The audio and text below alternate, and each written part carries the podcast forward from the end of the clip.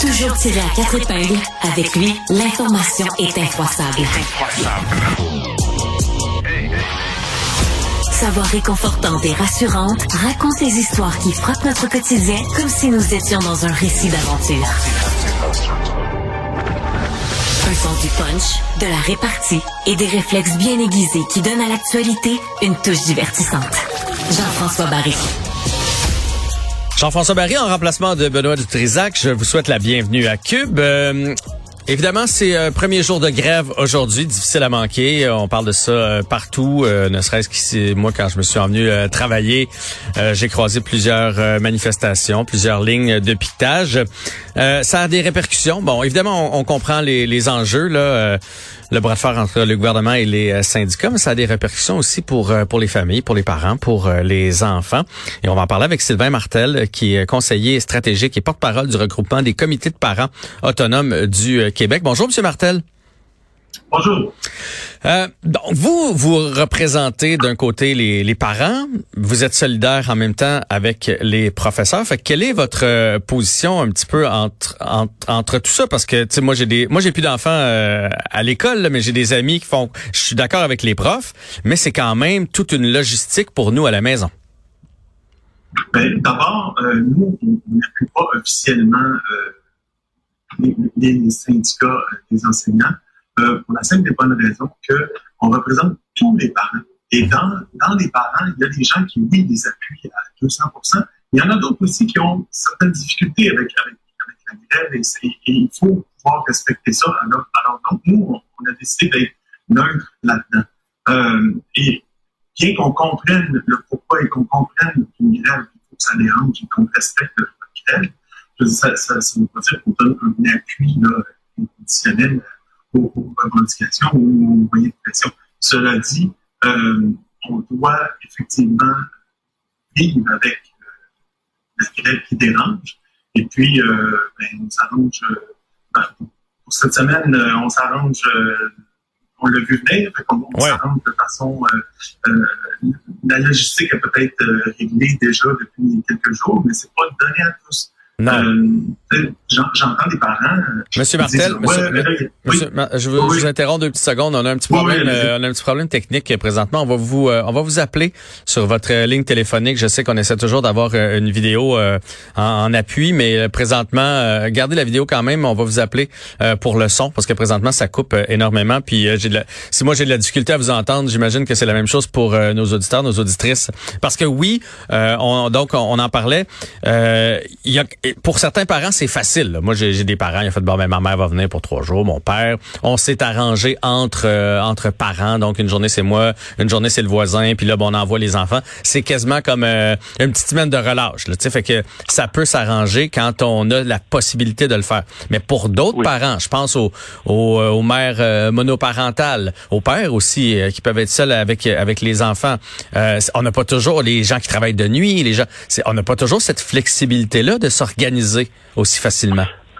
On n'a pas toujours cette flexibilité-là. On n'a pas non plus euh, nécessairement les moyens de, de se payer des services parce que oui, il y a eu des camps qui ont ouvert, il y a eu toutes sortes d'alternatives aux services de garde ou euh, à l'école euh, qui, qui ont été euh, disponibles, mais en même temps, il faut les payer. Puis il faut aussi penser que bon, quand, on habite dans un grand centre, qu'on habite à Québec, qu'on habite à Montréal, on, on, a un écosystème d'organismes qui peuvent nous venir en aide là-dedans. Puis il y, a, une certaine solidarité qui s'est qui s'est qui s'est démontrée mais c'est, je veux dire, l'écosystème des, communautaire est beaucoup moins grand dans d'autres endroits, là, dans, dans, des plus petites villes, dans des mhm. villages. C'est plus difficile. Puis des fois, notre cercle d'amis, il est quand même loin. Là. Des fois, s'il faut faire 50 km pour aller conduire son enfant le matin, ben c'est pas ça veut dire qu'on va peut-être arriver en retard au, travail. Puis euh, que c'est oui, c'est, difficile. Il faut toujours penser aussi que, que, il y a des gens plus vulnérables. Donc, euh, je regardais ce matin des statistiques. Hein, le salaire moyen est à 40, 41 000 puis un, loyer moyen est à 1 500 puis 1000 de bar et 8 je veux dire, si tu manques une journée ou deux journées d'ouvrage, là, ça se peut que tu réussisses pas à payer toute l'épicerie cette semaine. Il y a, beaucoup de gens qui vivent euh, où le point de bascule est, très, très proche comme ça. Exactement. Fait que c'est pas si facile pour tout le monde. Puis même, ça, ça laisse euh, un doute sur est-ce qu'il y a des enfants aujourd'hui qui se retrouvent, c'est le grand frère de 12 ans qui garde euh, celui de 8 puis celui de 4. Là, il y a peut-être des maisons dans lesquelles c'est comme ça présentement avec les risques que ça comporte et avec le, le c'est sûr qu'ils apprendront rien aujourd'hui à l'école, mais non seulement ça, ils vont être sur leur tablette, ils vont être sur leurs écrans, ils vont, s'ils sont seuls à, la maison, euh, c'est une journée euh, tendancieuse. Tout à fait. Chaque situation de chaque famille est différente. Puis c'est pas vrai que tout le monde est capable de s'arranger. Euh, il y a beaucoup de gens qui, ne sont pas capables de, trouver une alternative. Puis euh, c'est pas vrai non plus que l'impact sera pareil dans chacune des familles, parce que les enfants qui ont déjà des difficultés, ben à partir de ce matin, il y a des impacts déjà chez, chez eux. Mais euh, plus on va avancer dans le conflit, plus le bassin d'enfants qui sera impacté va être grand. Donc, à tous les jours que le conflit dure, euh, il y a de plus en plus d'enfants qui vont être impactés. Puis ça, c'est c'est inquiétant. Puis je vous dirais que la chose qui est la plus inquiétante euh, ce matin, alors qu'on commence ce mouvement de grève-là, qui pour certaines régions, dont Montréal, Laval, euh, Québec, euh, l'Outaouais, c'est de durée indéterminée, là, parce que l'autre grève embarque jeudi. ce qui est inquiétant, c'est qu'on on sent pas un sentiment d'urgence. Les écoles sont fermées certaines places, on ne sait pas quand est-ce qu'ils vont ouvrir. Puis moi, je ne sens pas un sentiment d'urgence. Semble-t-il que la semaine passée, il y a eu une journée ou quelques jours de, discussion. Cette semaine, il y en a trois de prévus. Moi, je comprends pas pourquoi c'est pas sept jours là. Les écoles sont fermées. On devrait être assis à une table de négociation à temps plein. 15 heures par jour, quelque chose comme ça. Là. ça, ça m'échappe. Je comprends pas que il n'y a pas des, des, discussions en cours continuellement, euh, de façon continue. Donc, euh, ça, c'est un petit peu décourageant parce que c'est comme si on se disait euh, ben c'est pas si grave, euh, c'est très très grave. Ben, c'est on, dirait qu'on s'est habitué avec les grèves. On, on dirait qu'on savait que ça allait finir de même, puis on dirait que les syndicats et le gouvernement savaient que ça allait finir de même. On dirait que maintenant les grèves c'est devenu cyclique là, aux trois ans, aux quatre ans, on a une grève, une coupe de jours, puis on sent pas, je suis d'accord avec vous, le sérieux de la chose puis le sentiment d'urgence, parce que je suis d'accord, on devrait les enfermer dans une pièce présentement là, puis on barre ça à clé, puis en, vous ressortirez quand vous vous serez entendu là, parce que ça ça presse. Puis vous parlez des écoles, mais tous les jeunes qui ont des besoins particuliers. Puis là, on parle même pas, mettons, du club des petits déjeuners. Puis ça, il y en a là qui qui qui se ah sur l'école pour. Euh, eh, exactement. Fait qu'il y a des il y a des enjeux autres que euh, le petit garçon, la petite fille pour qui ça va bien à l'école, puis que euh, manquer trois, quatre, cinq jours, ça va pas y faire, ça va rien changer dans sa vie en bout de ligne de son cheminement académique. mais il y en a pour qui c'est un enjeu. Les, les jeunes avec des, besoins particuliers, les jeunes qui sont handicapés, etc. Là, on pense pas toujours à ces gens-là. Non, les, jeunes qui ont, besoin d'une routine pour bien fonctionner. Il y en a que, selon un, certain diagnostic, ils ont besoin que euh, ce matin leur routine a complètement disparu. Donc, euh, c'est sûr qu'eux, ils, ils, vont avoir déjà des impacts dès aujourd'hui. Donc, c'est un peu, euh, c'est un peu inquiétant. Puis, en tout cas, je, je nous souhaite qu'on on, puisse régler ça le plus vite possible, mais